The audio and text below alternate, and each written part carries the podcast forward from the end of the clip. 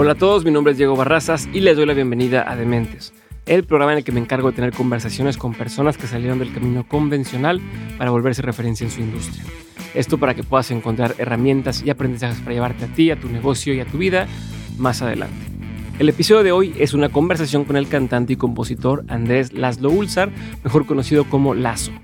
Lazo es originario de Caracas, Venezuela y se dedica a la música desde los 15 años. Después de haber estado en un par de bandas, Lazo empezó su carrera de solista en 2011. Actualmente está bajo el sello de Universal Music y cuenta con cuatro álbumes de estudio, dos de ellos con certificaciones de oro y platino. Entre algunas de sus canciones se encuentran éxitos como Ojos Marrones, Quiero que vuelvas y Julia. Te dejo con el episodio y te recuerdo que encuentras más información sobre Lazo, las notas del episodio, la transcripción y enlaces a todo lo mencionado en el episodio entrando a dementes.mx. Si este episodio te gustó, házmelo saber o hazle saber también a mis invitados que te gustó, escribiéndoles, mandándoles un mensaje, lo que sea. Todo ayuda para que más gente sepa que existe Dementes y para que nuestros invitados sepan que valió la pena haber venido al show. Ahora sí, te dejo con este episodio.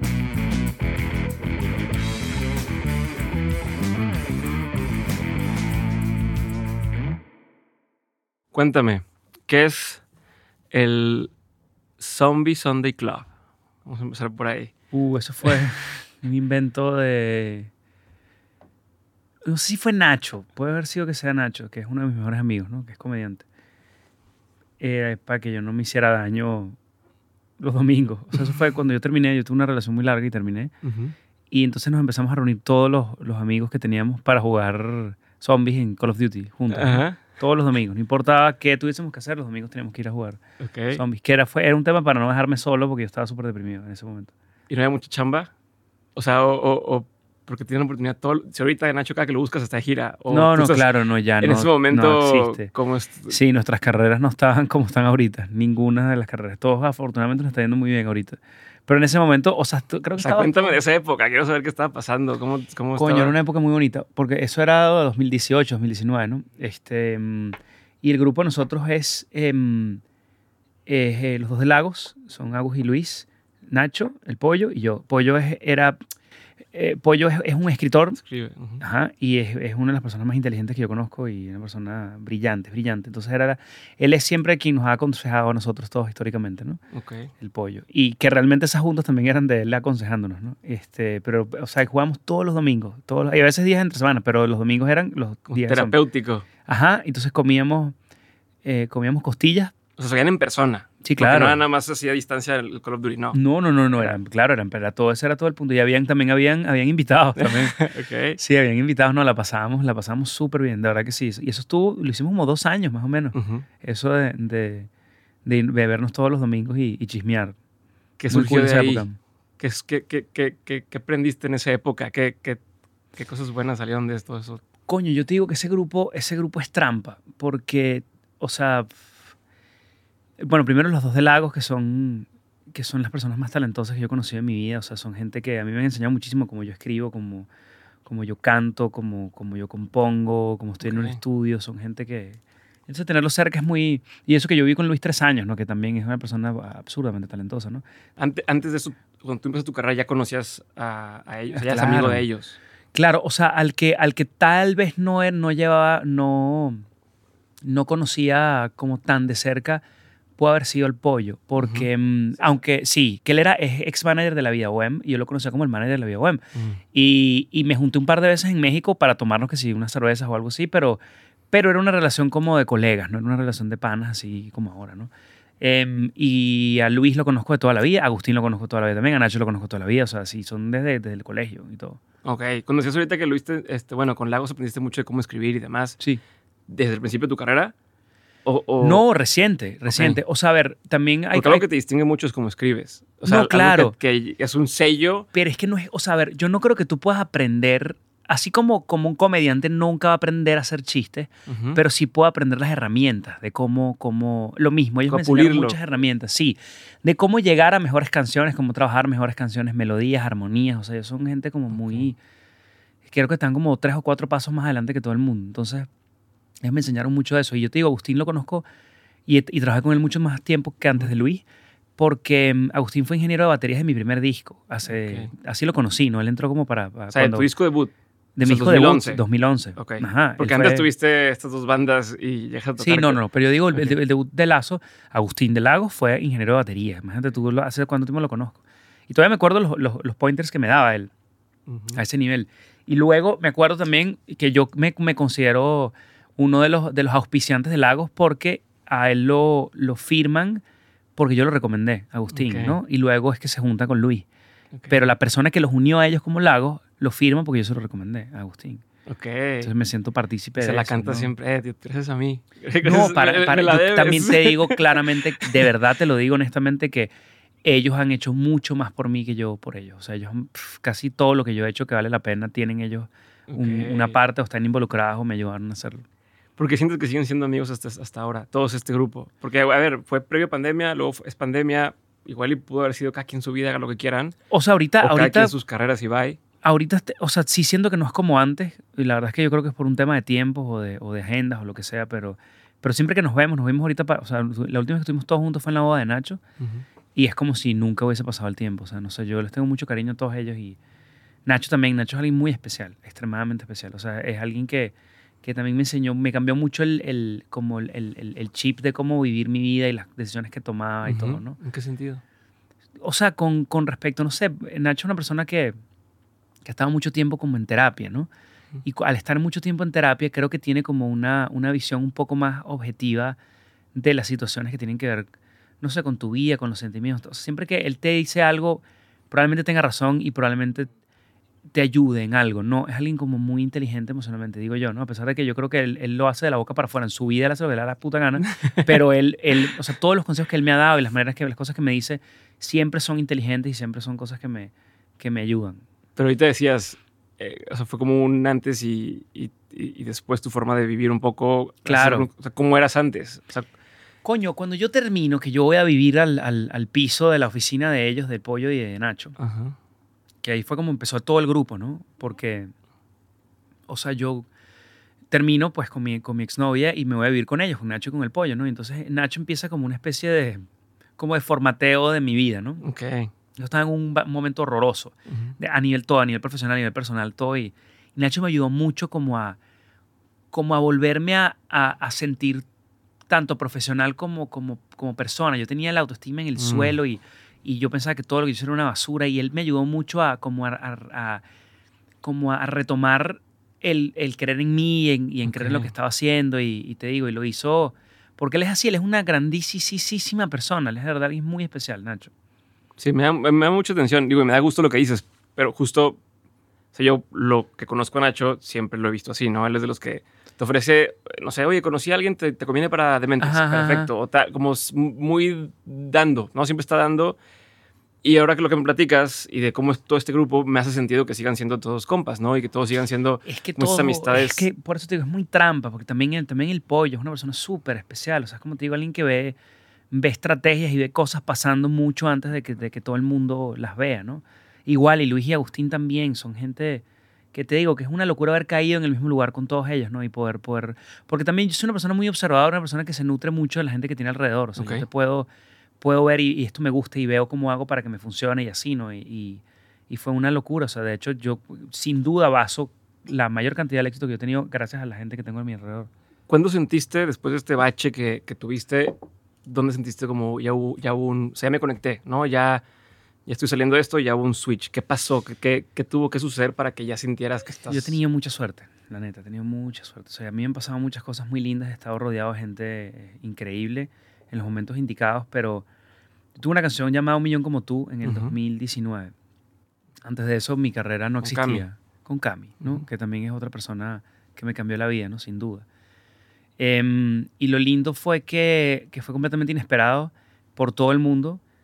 Yo creo que el Pollo y Nacho sí lo vieron. ¿no? ¿En qué año es que fue esto? 2019. O, Ok. o a finales de 2018. Porque dijiste que tu carrera no existía, pues si ya habías tenido varios... Eh, Claro, pero yo estaba en Ok. el- las últimas. O sea, de Ok. verdad, yo no. o sentiste que ya estaba tu carrera cayendo. No, no sentí no, yo, mi carrera estaba desaparecida Ok. completamente. Sí, a mí Ok. de hecho me jodían todos ellos, que yo me re- resurgí de las cenizas como un fénix. Porque, porque si fue algo realmente, o sea, fue.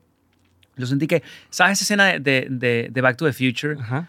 Cuando ellos están desaparecidos de la foto, que este pana agarra y hace que los papás se conozcan y aparecen todos rápidamente. Así fue que me pasó la carrera. O sea, fue como que de repente aparecí en la foto. Dije, ah, este carajo todavía existe y, y, y, es cool, ¿me entiendes? Eso fue lo que me pasó. Fue así, me sentí esa escena de the Future. Pero me da miedo pensarlo. Yo digo, mierda, qué bola. En el momento en el que yo estaba antes de la, de la canción esa. O sea, fue... Cuando pasa esto de, de un millón, ¿cómo lo tomas? O sea, porque si ellos se dieron cuenta, ¿no? Seguramente te empiezas a dar cuenta que empieza a sonar el teléfono, por así decirlo, ¿no? Empiezan a buscarte más. ¿Qué hizo que no cayeras como en este otro tema de, de no, pero a lo mejor es, o sea, fue suerte? Ah, no, no, porque yo estuve en ese tema hasta hace como 15 minutos. No, no, yo soy así. Yo soy particularmente, yo soy muy exigente conmigo mismo y eso siempre, la gente piensa que es pesimismo, no es pesimismo. Es que soy muy duro conmigo mismo, ¿no? Pero no, no, o sea, no fue así. Yo creo, y yo te digo, mi grupo de amigos fue la salvación en ese momento, porque también yo me siento con el pollo, que te digo que es una persona extremadamente metódica y racional, es una persona que piensa adelante y él me dice, ok, vamos a tratar de trazar metas en tu futuro. En este momento yo no tenía manager, yo no tenía nada, tenía esta canción que estaba funcionando muy bien, la un como tú.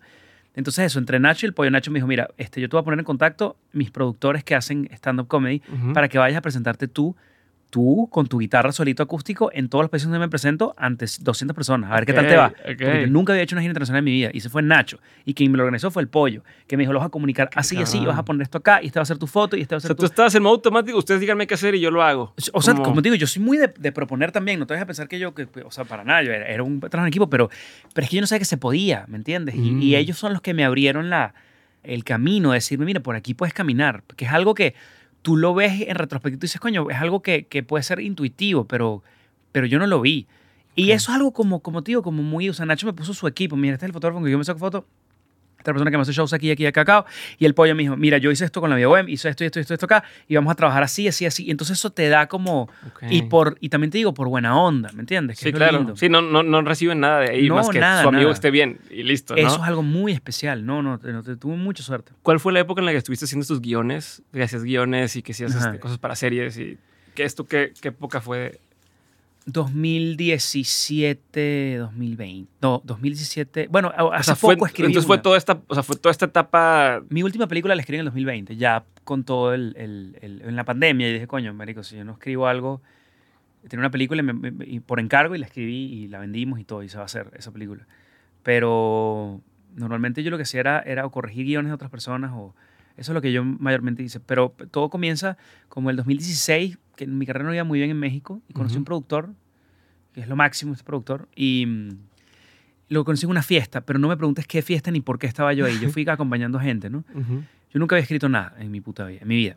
Y de repente conozco a este productor, este productor me dijo, coño, yo estoy haciendo una película, yo soy productor, hago esto y he hecho, es un productor súper chingón. Y él me dice, ah, aquí, este, este, tenía una película y se me cayó la película, ¿no? Y estamos buscando guiones. Y yo dije, mm, dame tu contacto. Yo capaz puedo conocer a alguien que te, alguien que te pueda escribir esto. Yo nunca he escrito nada, pero llegué a mi casa y dije, yo voy a escribir esa película. Así. Porque, porque estaba muy mal económicamente. Entonces me compré un par de libros de escribir y aprendí a ser guionista en una semana. Skin the Cat y cosas así, ok. Ajá, todas, este, sí, sí, sí, totalmente, sí, sí, sí.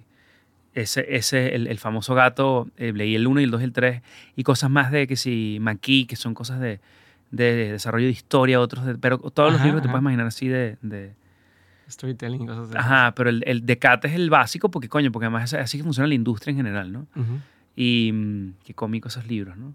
Este... Dijiste, va, yo lo voy a escribir. en una semana aprendí. ¿Sabías cuánto pagaban por hacer esto? O sea, era como, yo voy a jugar, igual y te pagan una caca y... Es que yo también estaba en el dolor en ese momento. Entonces agarré, escribí. En una semana aprendí a escribir guiones y en una semana lo escribí. Y lo vendí. Y con esa mierda viví un rato, ¿me entiendes? Y después empecé a hacer script doctoring con otros guiones y escribí más guiones. Sobre todo que tú sabes que ayuda full eh, para ser creativo, el tener que comer ayuda full. Ah, ya, es una motivación muy buena. Es una motivación de la recontraputísima madre también, que yo no quiero preocupar a mis padres, no quiero, entonces yo estaba apretado. También a mi novia está yendo muy bien en ese momento y a mí no, entonces tampoco quiero como, como, como quedar... una carga. Ajá, ni, ni quedar como en evidencia y decir, no, pero coño, ajá, es muy duro. Es una, fue, una época muy, fue una época de mierda, de verdad te lo digo. Y pero aprendí a escribir yo. y, lo hacías, o sea, tengo los guiones, lo hacías más por esta necesidad o de pronto llegaste a pensar, oye, si mi carrera no es pega, me está gustando esto. A mí me encanta escribir y en algún momento espero poder escribir guiones porque, porque sí, la verdad es que la verdad es que creo que tengo talento para eso. Y hice un par de cosas y vendí bastantes. Conocí un chingo de gente, presenté, me senté con gente de todas las plataformas que te puedes imaginar. A todo el mundo le gustaba, a todo el mundo. Pero claro, también te digo una cosa que, que, que, también yo no sabía, que es el hecho de que en general todo ese mundo es muy tardado. Es muy raro que te adelanten dinero en general. Muchos de, los, de las plataformas que me senté con todas y todas opcionaron guiones míos. Todas tuvieron guiones míos parados por un año. Así que me dan una lana que...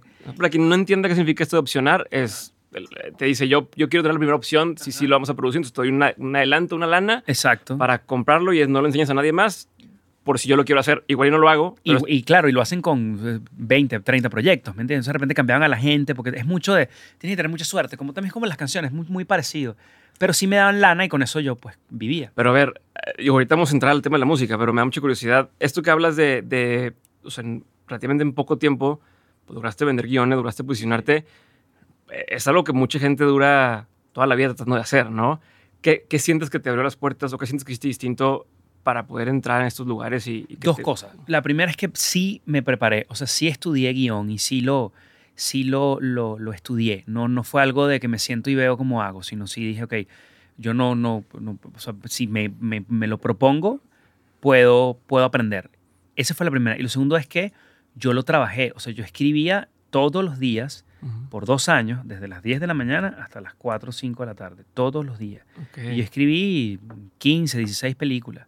O sea, no, esto no fue algo Sí, de... no, no fue de decir, ay, Sí. una- uno hago. Y no. pilotos de series, 10 o 15 pilotos de series. O sea, yo escribí un O chingo. sea, te mantenías con eso. O sea, eso, era, Sí, eso era como tu trabajo Claro, 100%. más script doctoring que hacía, más que corregía guiones de otras personas y me daban y así iba.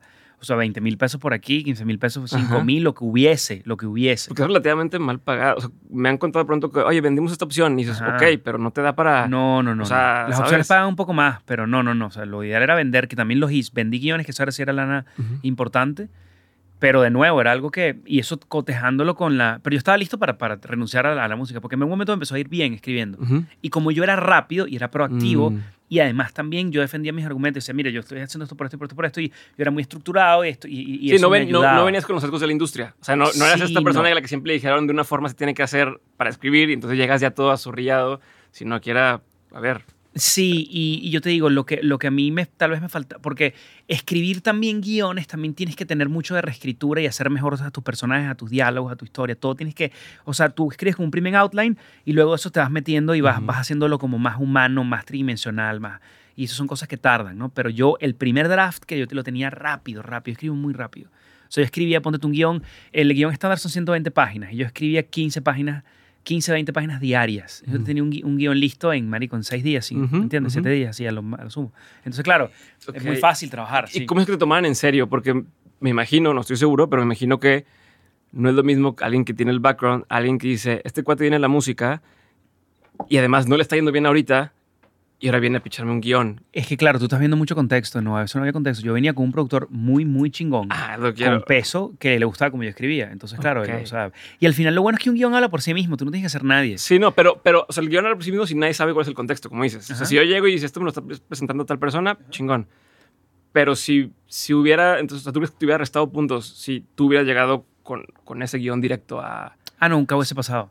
Ok. Yo tuve, de nuevo, tuve mucha suerte porque me conseguí con esta persona. Y la verdad es que, como te digo, yo trabajo muy duro. Y, y con esta persona yo tenía, te- te- tengo muchas sinergias, un gran amigo. Y, y era muy, muy rápido en general, o sea, corregir de todo lo que fuese. Y me hice mejor también. Cuando tú vas, una de las grandes claves para hacerte mejor es escribir diario. Y sabes, y, y, y hay muchos trucos como para sentar, decir, yo nunca, afortunadamente, nunca he tenido un problema de bloqueo creativo, ¿no? Sino simplemente sentarme. Y a veces, claro, a veces lo que escribo no es lo mejor, pero está. Pero y eso se puede refinar, ¿me entiendes? ¿Y eso, eso cómo se, se fue a la música, por ejemplo? ¿Llevaste algo de esto que aprendiste en la 100%. música? Yo pienso ahorita en las canciones como un guion de storytelling estándar. Es decir, para mí el verso es el setup, Ujú, el precoro es el problema y el coro es la solución. O sea, tal cual como una historia. Y si lo ves así, es mucho más fácil escribir. Ok. ¿Sabes? El otro día vi un comentario en un video, que se- el de Los no se besan en la boca, Mm. Y pone un cuate eh, un, un comentario que decía, si Netflix descubriera que las canciones de Lazo son perfectas para hacer una serie, hace cuenta que sería otra historia, ¿no? Y es parte de esto que, que la gente te reconoce, independientemente de cómo ha sido evolucionando en, el ritmo musical o el género musical, si se quiere llamar así, tu letra es algo que se ha mantenido vigente o- sigue destacando la letra, no nada más se queda una canción en, en el ritmo, ¿no? Hoy, hoy la canción está eh, Ojos Marrones, que es famosa, que, que agarró mucho vuelo con a lo mejor públicos a los que antes no llegabas, Claro. si te pones atención, es una letra muy chingona. No es nada es. más una canción bonita Sí, o, no. o llamativa. Y eso siempre lo vas a, lo vas a conseguir. Yo trabajo mucho mis letras. Mucho, mucho. O sea, creo que es algo que, que también diferencia a los cantautores y a la gente que viene del pop de otras cosas. Porque, a ver, o sea, nosotros tal vez no, tengam- no tengamos la ventaja que es de tener un ritmo chingón, un ritmo para bailar. Pero sí te podamos dar la canción que te va a durar toda la vida, no, no somos un momento. Entonces, el, tal vez el cantautor no, muy, ocurre, no es la regla, que a veces tú llegas al número uno. Cantautor difícilmente llega al número uno, a menos que sea una canción realmente extraordinaria sumada a un momento muy especial. Cosa que si llega el hit eh, bailable del momento, si llega al número uno y tiene números locos. Pero Sí. tu canción, con la buena de Dios y con mucha suerte, va a estar siempre, siempre de 15, por 10 años de 15. Y yo prefiero mil veces Ujú. estar de 15 o de 80 por 10 Sí, años que estar de constante. 1 o 6 meses, ¿me entiendes? Ok. ¿Qué cambió en tu acercamiento o tu approach hacia tu carrera en esta nueva etapa, en este revivir del Fénix, como dices? ¿Qué cambió en tu forma de, de entender tu situación, de, Claro. de acercarte al trabajo, ¿no? De, de tu disciplina de trabajo, lo que fuera? ¿Hubo diferencias o simplemente fue Lo un golpe de primero, suerte distinto? no, no, o sea, eh, eh, a ver, lo primero, primero es que no, no tomar por sentado lo que me está pasando. Eso es lo primerito. Al Y eso principio sí lo hacías más. antes no lo entendía. Mm. Antes, o sea, yo tuve la suerte y la mala suerte a la vez de tener un hit en mi carrera. El primer, la primera canción que salió a mí en Venezuela fue un hit. Y eso hizo que uno tuviese una expectativa sobre tu carrera, ¿no? donde empiezas a tomar todo por sentado. Cuando viene el bache este gigante de cinco años, ¿no? donde la gente dice, ah, pero es que tú no sacaste música durante... Claro que saqué durante, pasa que nadie la escuchaba. Ok. Entonces ahí te das cuenta que no, que el éxito uno nunca lo puede tomar por sentado y siempre lo tienes que valorar y lo tienes que trabajar. Ujú. Porque yo, o sea, cuando pasa Ojos Marrones, que es lo más grande que yo he hecho hasta la fecha, y que me sorprendió mucho porque yo he tenido hits pequeños, pero nunca un hit mundial. Yo nunca tuve una canción Ok. así que, que charteó en, en 20 países. Fue una absoluta locura lo de Ojos Marrones. Jamás, ni, y sobre todo sin colaboración, nada, sino yo Ujú, solito, ¿no? ujú. Porque los, los otros hits que había tenido siempre habían sido con colaboración, nunca había sido solo. Entonces, coño, te da como una... Te da como un sentido muy de agradecimiento, pero también dices, ok, tengo más oportunidades, pero también tengo que trabajar más duro ahorita. Porque ahora tengo que superar los marrones. Ok. Ya tienes más presión. No es presión, porque a mí me sabe mierda, realmente. Si tengo una canción más grande que los marrones, cool, y si no, también está bien. O sea, yo voy a seguir trabajando. Y para mí se trata de eso. Yo he dicho en muchas oportunidades que una carrera es como si tú estuvieses co- construyendo un castillo y cada una de las canciones es un bloque. Y es un bloque ya. Puede tener éxito, a ve- a veces que un bloque te adelantará la construcción un poco más, pero sigue siendo un bloque, ¿me entiendes? Pero entonces, ¿cómo, ¿cómo hablas ahorita de superar ojos marrones cuando al mismo tiempo dices es un bloque más, ¿no? Claro, pero es que ¿Cómo- superar... o sea, superar bajo qué criterios? Ok, superar en números, en, no sé, en proyección, Ok. en, en, no sé, en, market share, lo que tú quieras, pero, Ujú. pero es que eso no depende de mí. Ajá, ¿Me entiendes? just- eh, y, y por ahí va un poco. Pero lo de sacar canciones sí depende de mí. Eso sí depende de mí. Hacer buenas canciones sí depende de mí. Porque yo puedo tener, una, yo puedo tener algo de gran factura en las Ujú. manos. Yo creo que el- mi disco este que acabo de estrenar es un disco que tiene mucho trabajo atrás y, que- y tiene muy buena factura. Es decir, tiene mucho trabajo, mucha gente talentosa atrás, un gran equipo atrás y es un, un disco que, que creo que es un muy buen disco, ¿no? Ahora, que tenga éxito, eso no depende de mí, pero de que es un buen disco, es un buen disco. Porque también he hecho cosas malas, sin duda alguna. Pero eso es lo que uno, lo que yo creo que, eh, volviendo a la pregunta, lo que yo creo que ha cambiado en mí, que es que ya yo no me conformo con lo que hay. Que eso es algo que me pasaba antes. Antes venía un disco, yo escribía 10 canciones y las 10 canciones entraban. Ahora escribo 100. Ya. Entonces no es lo mismo tener un pote con 100 para escoger para ti y para tu equipo, a tener 10, estas son las que son y ya te gusten o no te gusten. Ok. O sea, imagínate tú jugar la lotería con 100 tickets o con 10. Ok. Hoy, en ese sentido, o respecto a tu carrera, ¿qué es lo que te preocupa? A diferencia de lo que te, a lo mejor te preocupaba cuando estabas. No, a mí me preocupa todo todo el Arrancando. tiempo. Yo soy extremadamente inseguro y extremadamente miedoso. A mí todo me ¿Sí? preocupa, al- pero al 100. O sea, es una locura. Mi cabeza Por es horrible. ejemplo. Todo, o sea, coño, el, el- el- el- seguir vendiendo tickets, el que los números no bajen, el, lo que, o sea, todo lo que tiene que ver con, con, la, con la música. O sea, el, el decir, coño, que capaz mis canciones no son tan buenas como antes, tengo que trabajar más duro. También me da, me da, ahorita me pasa que no duermo y no descanso y nunca estoy en ninguna parte y no tengo rutina y eso también me estresa Ok. y, y, o sea, no sé, yo, es muy, es muy duro el ser artista, realmente te lo digo, no, no, es algo muy interesante, muy divertido, pero también, o sea, te da como una, o sea, nunca, nunca tienes tranquilidad cuando estás haciendo esto. Por lo menos a mí no me pasa, ¿no? Yo no, yo no puedo descansar. Sí, no dices, ya la hice, ya estoy a gusto, voy a disfrutar de lo no, que tengo. jamás. Yo no creo, es que yo le he pensado a mí, o sea, y me lo han preguntado, me dice, ¿cuándo va a ser suficiente? Y yo veo mucho mi carrera en macro. Yo lo veo tipo, coño, me gustaría darle una carrera a mi lazo de 60 años, que mi lazo de 60 años esté tranquilo, que no esté pelando bola, ¿me entiendes? que, no, que, no, que esté a los 60 años y no sepa qué va a hacer con su vida. Eso no me lo puedo permitir. Entonces yo, como en 35 años, tengo que garantizarle a ese huevón que esté tranquilo. Y de todo esto que has pensado, ¿qué soluciones crees tú que has encontrado para que ese lazo de 60 años tenga una carrera? Lo o sea, como si como dijeras, ok, bueno, decidí que voy a empezar a hacer esto y hacer esto menos. Voy a hacer, o sea, ¿Hay algunas cosas eh, concretas que has pensado? escri- o sea, yo, para mí es trabajo, o sea, es, es construir, construir, construir, construir. Eso, es lo que yo, o sea, lo que yo creo que, que puede ayudarme a tener algo conciso. Es, lo- es de nuevo, yo siempre he dicho que para mí la música es como un casino en general. O sea, tú, tú vas ahí a jugarte un número, ¿no? Y que el número caiga, que la pelota caiga en tu número no depende de ti, para nada. Pero tú tienes que estar ahí jugando tienes que estar ahí poniendo el número. Y en algún momento puede o no caer, pero tienes más chance de hacerlo. Sí, claro. Si tú vas a ese casino esperándote a hacerte rico, no la vas a pasar bien. Pero si vas ahí a divertirte, la vas a pasar súper bien. Entonces eso es más o menos la- así funciona la música. Y yo creo que si yo hago muchos números, entonces esto puede pasar. Y eso es lo que me ha dado éxito hasta ahora. Es el trabajo puro y duro. Porque talento tenemos todos, ¿Tú crees? sin duda. Sí, todo el mundo tiene talento. Sí, yo no creo que eso sea algo tipo, ay, pero él tiene talento. Cool, siéntate ahí y espera. Espera que pase algo. sí, sí, sí. A ver, pero entonces voy a regresar a un tema, por ejemplo, cuando estabas en tu carrera al inicio, o bueno, si, si, si te pones a escuchar, no tú, pero quien está escuchando, se pone a escuchar canciones de antes, ¿no? De cuando arrancaba tu carrera, eh, esta que hicimos en la novela, se escucha, la base es lazo, la letra es, es lazo, pero va cambiando un poco los estilos, ¿no? Va cambiando, eh, algunas son más balada, algunas se sienten más como, más, incluso más pop punk esca, eh, a otras se va- se van sintiendo distintas. Eh, bueno, y hoy, este, Ojos Marrones, o comparado con Eva, por ejemplo, o con la que cantaste en el, en el, en el vals de, de Nacho y Oka, muy distintas entre sí. Esta variedad de estilos, ¿no sientes que a la larga sea como, bueno, y, y Lazo, qué hace? O sea, pensando en la construcción de lo que hablábamos y mantenerte relevantes, eh, ¿no, ¿no te preocupa o cómo ves el estar variando de, de- temas? O corrígeme qué es lo que no estoy viendo ahí, porque de pronto si te yo digo, bueno, pues que estás agarrando cierto nicho y, a cierto tipo de gente le gusta, si lo cambias y luego vuelves a, a evolucionar o transformarte, entonces, ¿quién es el que te va a seguir toda la carrera hasta el final? ¿Y de dónde nacen esos, esos cambios, no? Y a nivel interno, de dónde dices, ¿sabes qué? Ahora quiero hacer ese tipo de música, ahora voy a cambiar.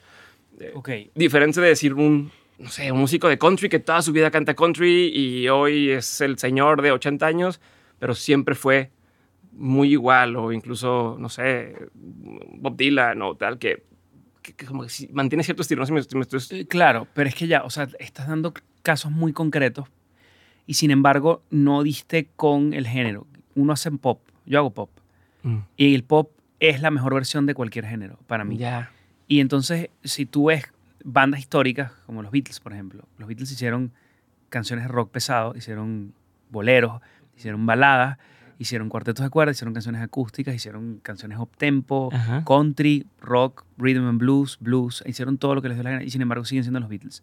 Entonces, para mí, el estilo en que yo traigo son letras muy trabajadas, muy, muy refinadas a, lo que, a lo que yo quisiera hacer, más que uno salta en todo lo que tiene que ver con el pop, ¿no? Yo puedo hacer baladas, puedo hacer canciones rápidas, canciones lentas, sin embargo, todo tiene, creo yo, como el, el, el estilo de, qui- de cómo canto yo, las melodías Sí. que yo utilizo y la letra que yo utilizo. Y a medida también te digo una cosa, es muy difícil poder hablar de un artista cuando el artista, número uno, está en activo Ujú, y s- número dos, su carrera es muy corta. ujú. Porque es muy fácil hablar de los Guns N' Roses que se retiraron hace 25 años, pero t- hablar de Billie Eilish, por ejemplo, que Billie Eilish también ha hecho muchas cosas, que tiene nada, tiene nada de carrera y está todavía tocando. Eso hay que verlo con, con distancia, ¿no? con tiempo y ver a ver quién seré yo dentro de 15 años. ¿no? Pero ¿y cómo, lo, cómo tomas esas decisiones? ¿Cómo lo ves? O sea, a ver, te voy a poner un ejemplo. De pronto llega una oportunidad. Yo voy empezando con el podcast, ¿no? Llevamos poco tiempo haciéndolo. Claro. Llegan oportunidades donde dices, híjole, no sé si eso haga sentido para lo que quiero alcanzar, ¿no? O como quiero que me conozcan. Eh, Oye, te invitaron a conducir tal cosa. Eh, no sé si sí o no. Claro. hay, hay un, te he escuchado platicar sobre cuando hiciste la, la novela, eres Calixto y demás, y dices, ¿sabes qué? Quiero que se me olvide eso, no, no quiero... No, al contrario, Bueno, yo pero jodo mucho con eso, bueno, pero, pero- para nada, no me arrepiento. Sí, pero dices, bueno, no, no, no soy para que no, no sé actuar lo que tú quieras. Pero mi pregunta, de, mi- lo que quiero entender sobre esto es, ¿te, te ha llegado a perseguir eso más adelante o dirías, no, aunque No. no, fue un éxito hacia ti, ¿no? Porque pues, a lo mejor si la siguen, la siguen poniendo, dices, esas decisiones de tomado una decisión distinta o, y y aquí hacia adelante lo mismo, como si mañana te invitan a una novela y dices, sí lo voy a tomar, aunque no sepa cómo me va a ir, porque independientemente de cómo le vaya, ¿le suma? O si hay decisiones que crees que tú pueden afectar tu carrera tal cual. A mí, honestamente, me sabe mierda. De verdad te lo digo. A mí no me. Ajá. No, a mí, en mi ego me pega por otro lado, pero no sobre lo que yo he hecho. Lo que yo he hecho lo, he- lo hice y me estoy muy orgulloso de todo lo que he hecho, lo malo y lo bueno. Porque, porque créeme que lo disfruté y lo escogí también. Ujú, O sea, todo lo que yo he hecho en mi vida lo he escogido conscientemente. He dicho, yo quiero hacer esto. Y a veces salen bien, a veces salen mal, a veces me dan... Y con eso no te quiero decir que no vea y diga, esto es una basura, esto que yo hice, pero también está bien, no pasa nada. Claro. Uno también puede hacer cosas de mierda, no pasa nada con eso. Pero no, yo no me... O sea, yo no quiero limitarme con nada, porque yo no sé qué, qué quiero hacer, no sé quién soy, no sé si de repente hacer una vaina de mierda me va a llevar a algo increíble. ¿no? Y de hecho, muchas de las decisiones que hicieron que Ojos Marrones existiera fueron decisiones de mierda en mi carrera. Entonces, no... Yo no, yo lo, lo único que, que- o sea, lo único que yo quisiera es siempre decidir cosas que me hagan a mí eh, emocionarme. Y después veo si son malas ideas, luego de que salen, pero no me, nu- nunca me O vas sea, a ver a mí. no estás pensando en esto como en este tema estratégico de decir, oye, esto, ¿quién lo va a ver? Ah, conviene porque es mi público. O, o o sea, no. claro, ¿Sí? pero, pero siempre de, o sea, si a mí me hace sentido y me siento bien y lo quiero hacer, lo hago, ¿no? Ujú. Eh, una- un buen ejemplo es el, el video Desnudo de Dios, que es una cosa de la cual eh, yo sé que me va a perseguir durante toda mi vida, pero creo que fue una gran, creo que fue un gran video, creo que fue una gran decisión y creo y me, y me encanta haber tenido el coraje y, y la personalidad para hacerlo, a pesar de que es una vaina que para mí probablemente me dé vergüenza de aquí a 15 minutos. Entonces no, o sea, pero, pero está, pero lo hice, eso no me lo pueden quitar, nadie me lo puede quitar. El ¿Qué hizo de que lo hice. hicieras? O sea, ¿por qué, por qué justo? Porque dices, bueno, va, me lo voy a jugar cuando podría haber sido cualquier otro tipo de video. Porque, coño, primero es. Estar desnudo es lo que más inseguridad me da a mí en la vida. y además que requería de que yo fuera a un gimnasio, que también es la segunda cosa que yo más odio en mi vida. Hacer ejercicio y ponerme, y ponerme eh, fit y estar. O sea, es un trabajo, es un trabajo por el arte. Y más un video conceptual de la puta madre, una cosa que, que, que yo creo que es que es eso, eso, eso estar fuera de tu zona de confort y hacer eso, eso es arte. ¿Te lo propusieron o tú propusiste la idea? No, yo lo propuse, lamentablemente también. Y, pero de nuevo, o sea, es algo que yo, verga, me, me da, me, da, me da orgullo. Digo que qué cool poder haber hecho algo así, ¿no? Y, Ujú. y, y de nuevo, cuando tú ves las cosas que tú has hecho, yo quisiera siempre estar en un lugar que me ocasione miedo, que haga que, haga que yo, que yo eh, eh, o sea, tenga que hacer algo, o, o sea, formar algo para salirme de esa situación. Eso para mí es un artista. Un artista es alguien de verdad que siempre está cruzando sus propios límites, ¿no? Porque sí hay cosas que yo sé que me funcionan, ¿no? Me acuerdo cuando yo pegué dos baladas, tú eres baladista, entonces no, tengo que pegar una canción que no es balada, entonces pego Ojos Marrones. Entonces la gente ahorita de aquí a un año va a decir, esta es la única canción. Y me encanta, me encanta esos obstáculos que te ponen porque te hace ser mejor, no es, un, no es, un- no es una limitante. Una limitante si tú quieres que sea, pero a mí Claro. honestamente me sabe mierda. Yo te digo, a mí me encanta hacer música, me encanta estar en hacer lo que yo hago, no me, no, nunca me voy a, nunca me va, me va a dejar de gustar esto, ¿no? ¿Tienes algún siguiente paso que, que te esté dando miedo ahorita, como estos que dices? Como decir, bueno, tú sabías con tiempo que ibas a hacer el, el video, ¿no? Y estás entre esa cosa. Yo lo propuse, Claro. lo quiero hacer, pero me da miedo al mismo tiempo. Ah, ahora que estás todo el tiempo viajando por todos lados y, y en, en el buen sentido navegando la ola de lo que has logrado por ahora, ¿qué, qué te da miedo hablando de estos retos hacia adelante, ¿no? Como que viene, que te en la cabeza. Bueno, ahorita viene el otro disco, el que viene después de Eva, que lo estoy empezando a hacer y no sé muy bien qué quiero ni para dónde voy. Que me tardó como un año saber qué era Eva y qué, qué era lo que quería que Ujú. sonara. Y eso está bien, ¿no? En el- ahorita digo que estoy, o sea, tengo no sé cuántas canciones escritas ya y todavía no encuentro como un norte musical sobre lo que quiero decir y lo que quiero hacer. Hay canciones, como te digo, hay canciones buenas, pero no, no es algo que yo diga me emociona como cuando ese momento en, durante eh, en la producción de las canciones de Eva que yo dije, coño, esto es lo que quiero hacer, esto, a esto me suena el disco. Ya, cuando dices que tienes escritas 20, ¿es escritas o es ya, ya, ya, ya, ya existe la canción? Sí, ya hay como he escrito como 50 este año ya. Y mm, de todos las, todas colores y, y sabores tengo canciones, pero, o sea, demos completos, canciones listas que pudiese yo meter en el estudio, grabar y sacar mañana mismo, ¿no? Ya Ujú. están listas. pero tampoco tengo nada que yo diga, esto es particularmente extraordinario con respecto a, a lo que venía haciendo. ¿Y cuánto tiempo te das para poder decir, ya, tengo que decidir algo? ¿O es hasta, que, No. hasta que sienta esa cosa? Y, y también yo tampoco, o sea, yo no me, yo no dudo con respecto a lo que, a lo que, a lo que voy a hacer. O sea, si lo que hay es eso, se hace y se trabaja y se defiende. No, Ujú. no, yo no me voy a, a detener porque, porque esté en una búsqueda. La búsqueda continúa, la búsqueda siempre continuará. Pero, pero creo que son buenas canciones, son, son canciones que están cool. Lo que pasa es que no siento que haya un paso de diferencia entre, entre Eva y lo que estoy haciendo ahorita. pero, es pero, también. pero tienes un, o sea, tienes un deadline no, autoimpuesto o por, o por la disquera, por así decirlo, o No. alguien que te diga.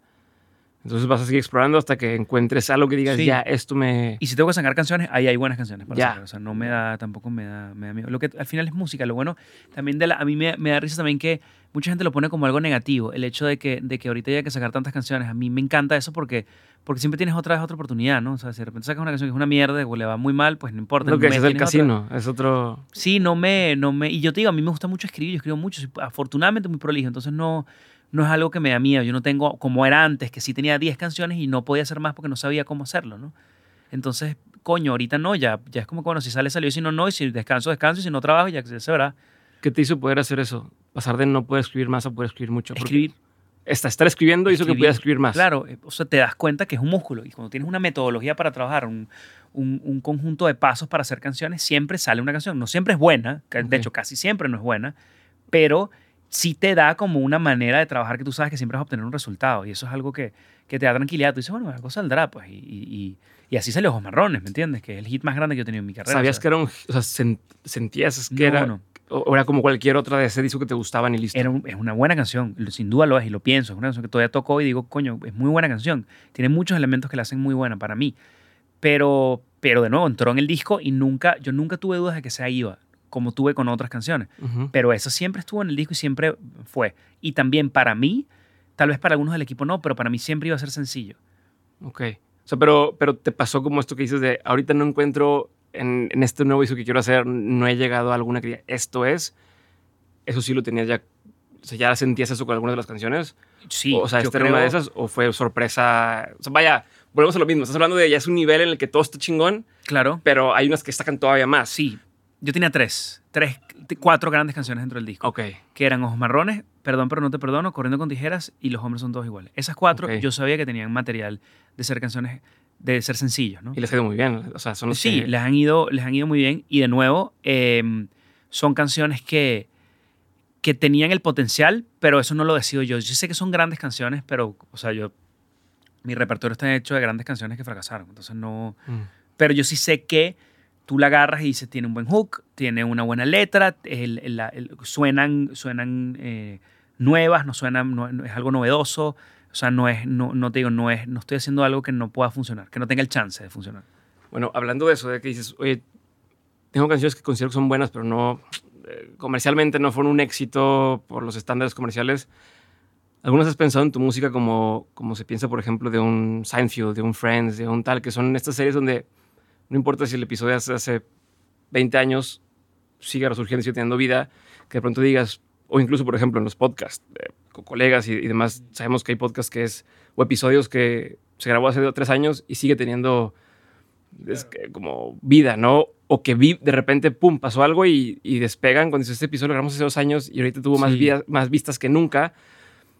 En tu música nunca has pensado, y decir, es que esta canción está muy buena, güey, quiero que reviva, o, o, o la voy Pero a... eso no lo decís tú, que eso es lo malo. O sea, yo te digo, yo No sé, lo no lo- único... Ujú. No, yo no creo que... Y de hecho, o sea, generalmente la disquera y generalmente la gente que, que está dentro de tu equipo eh, piensa que tú tienes algún tipo de incidencia sobre lo que puede ser viral. Ujú.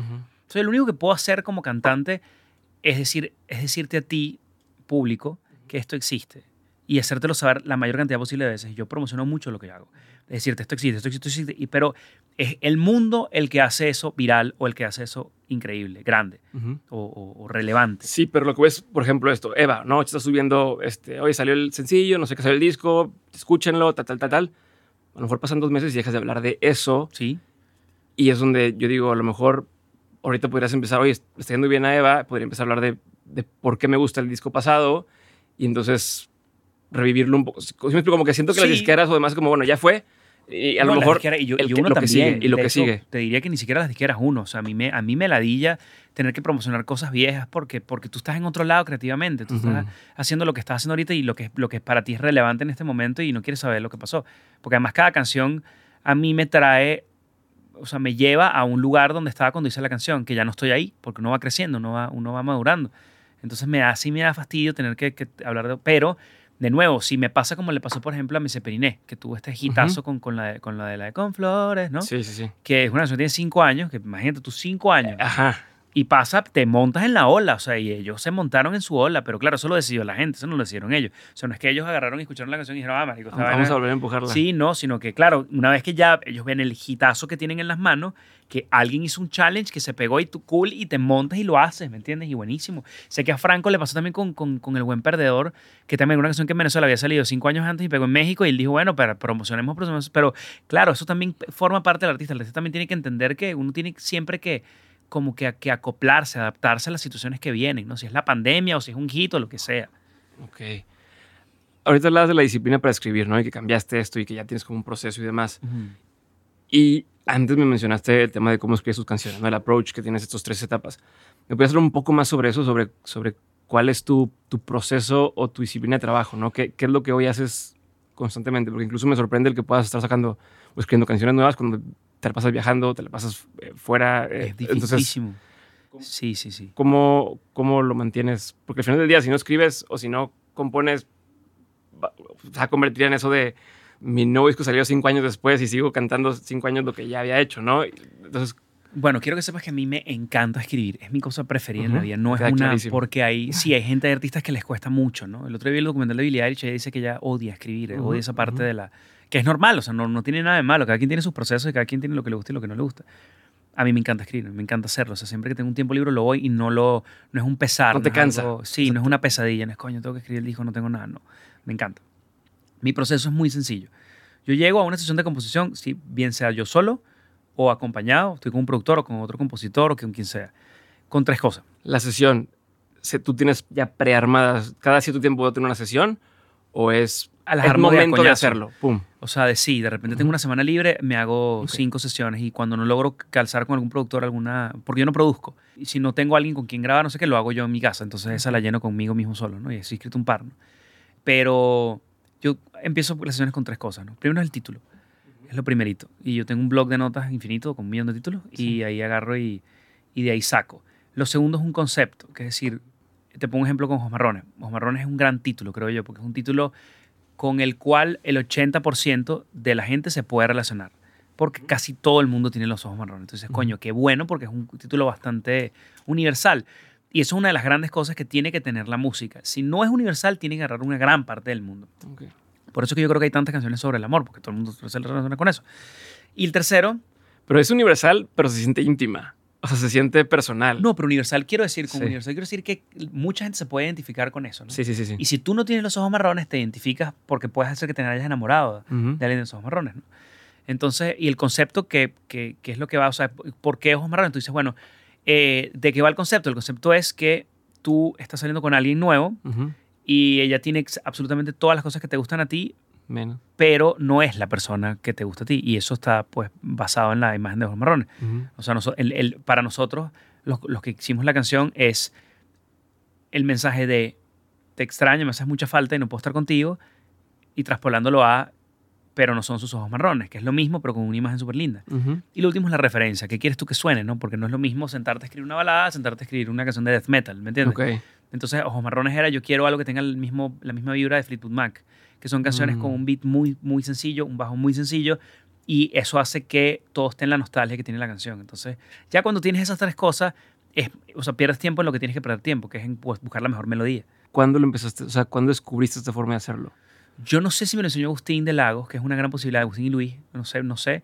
También eso está, eso es parte de una metodología que enseña una persona que se llama Pat Pattinson y un libro que me leí, pero no sé si estuvo a la par, porque yo sé que los lagos trabajan así también, pero no sé si fue lo que me enseñaron o lo aprendí por este libro.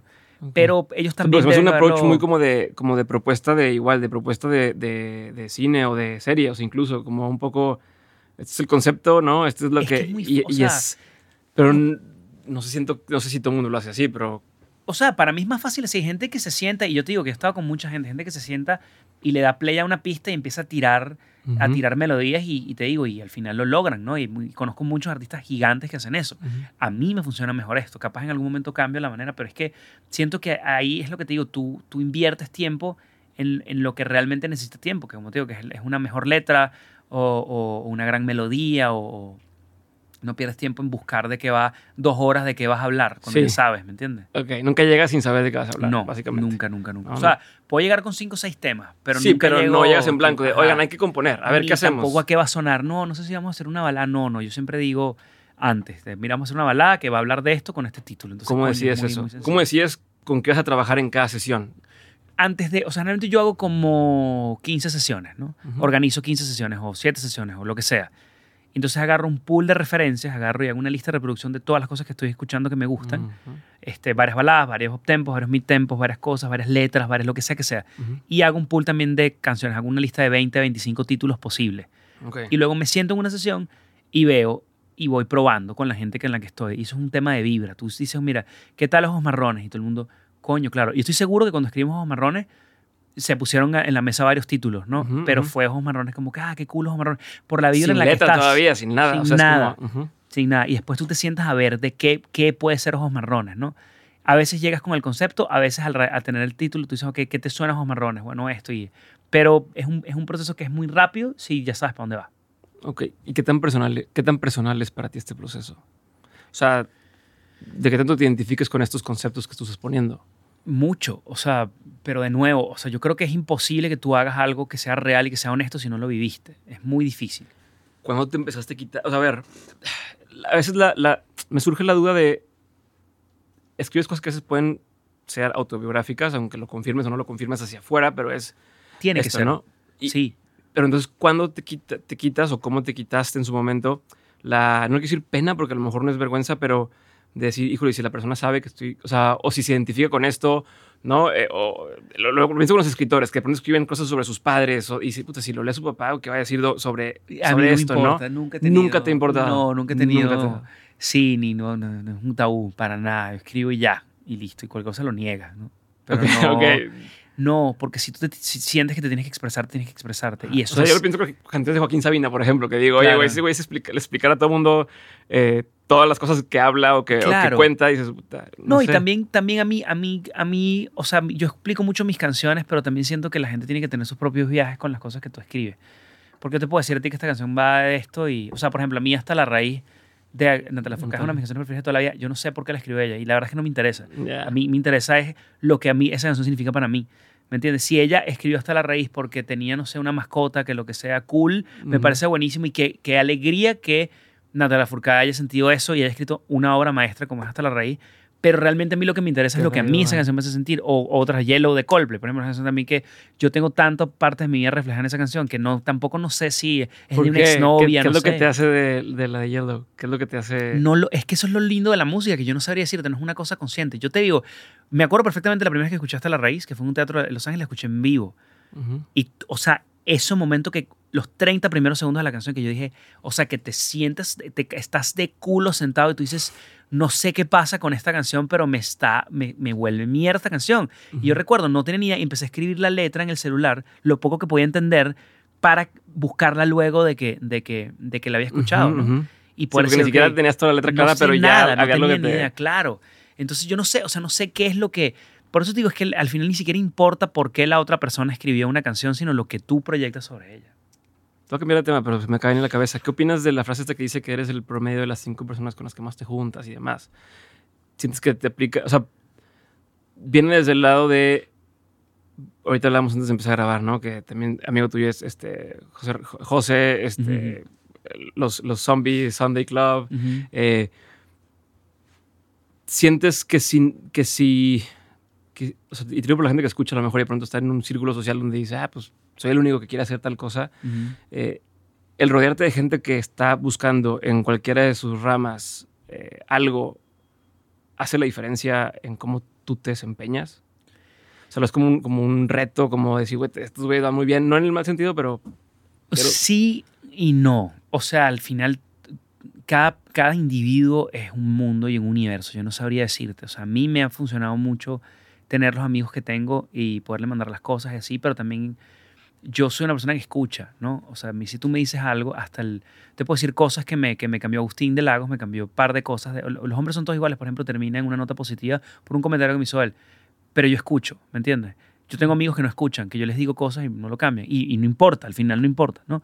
Entonces a mí me ha ayudado mucho, no sé si, si, si, si a una persona, a otra persona, a otro artista que estuviese en mi lugar le hubiese ayudado, depende de, de cada persona, pero, pero yo sí siento que que es lindo tener gente que piense afín a ti y al que le puedas consultar cosas que tienen que ver con tu carrera, porque por lo menos la música, a diferencia tal vez de otras carreras, sí es una carrera, uno, muy solitaria y dos, muy ingrata, ¿no? Y, y, nunca, hay un, nunca hay un procedimiento ni una fórmula correcta, simplemente son impresiones y experiencias, cada quien hace lo que siente. Entonces sí es cool, a mí me pareció muy cool poder, poderle preguntar a los lagos o lo que sea, o a, tengo muchos amigos en la, en la, en la industria, preguntar, mira, tú cómo hiciste esto, por qué hiciste esto, o, o cómo, cómo, cómo, te sientes. O sea, y a mí también me han llamado gente preguntarme, mira, ojos marrones, ¿cómo hiciste para que ojos marrones funcionara? Y yo trato de hacer también lo más, porque, porque tampoco eso te garantiza nada, ¿no? Sí, no. A veces nada más quieres poder como platicar un poco de eso y quitarte la, inseguridad como la inseguridad. Sí, y los artistas somos muy, muy inseguros, todos.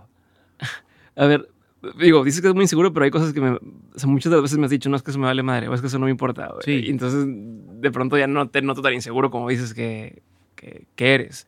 ¿Dónde está esa inseguridad?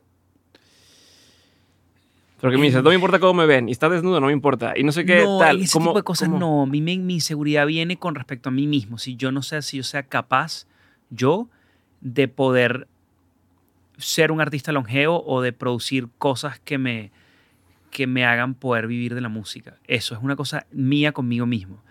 Una vez que algo sale, me sabe a mierda si, si eso es exitoso o no es exitoso. Yo no estoy pendiente de eso, pero para nada. cualquier persona que me conozca te lo puede decir.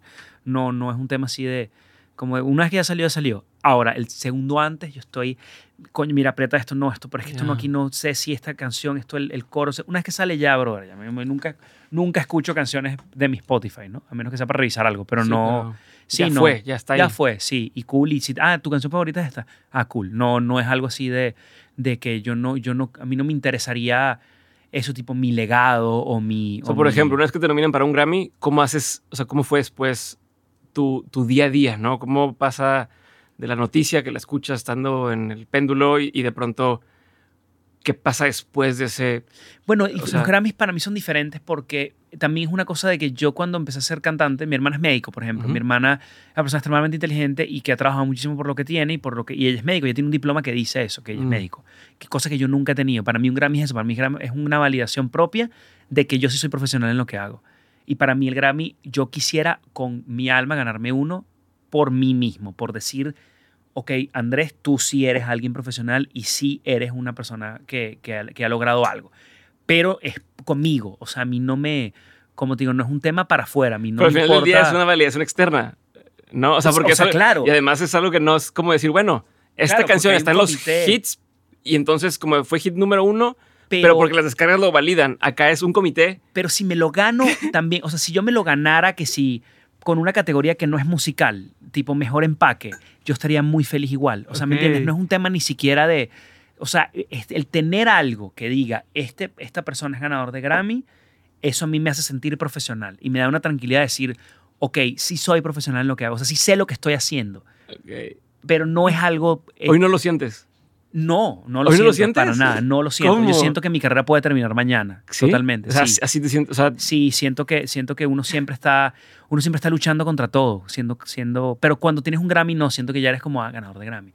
Ah, entonces si eres alguien, si hiciste cosas, ¿me entiendes? Aunque aunque igual la semana siguiente pudiera pasar algo, tú ya sentiste que ya ya está. Pero es que no Qué es loco, porque a ver, volvemos a lo mismo, hay gente que ha ganado un Grammy habiendo empezado porque fue un momento adecuado, por lo que tú quieras pero tú ya tienes otros, o sea, como otros eh, confirmaciones, tanto en, la, en lo largo que ha sido tu carrera, aunque sea corta, pues es corta, pero ya llevas un, un, rato, ya viviste lo, como el punto bajo y volviste a, a, surgir, estás ahorita arriba, y aún así ese, ese tema de quiero un Grammy, güey. Sí, sí quiero uno, sin duda, sí quiero uno. Pero por lo que te digo, pero es un tema de validación propia, es un tema de yo poder sentirme artista.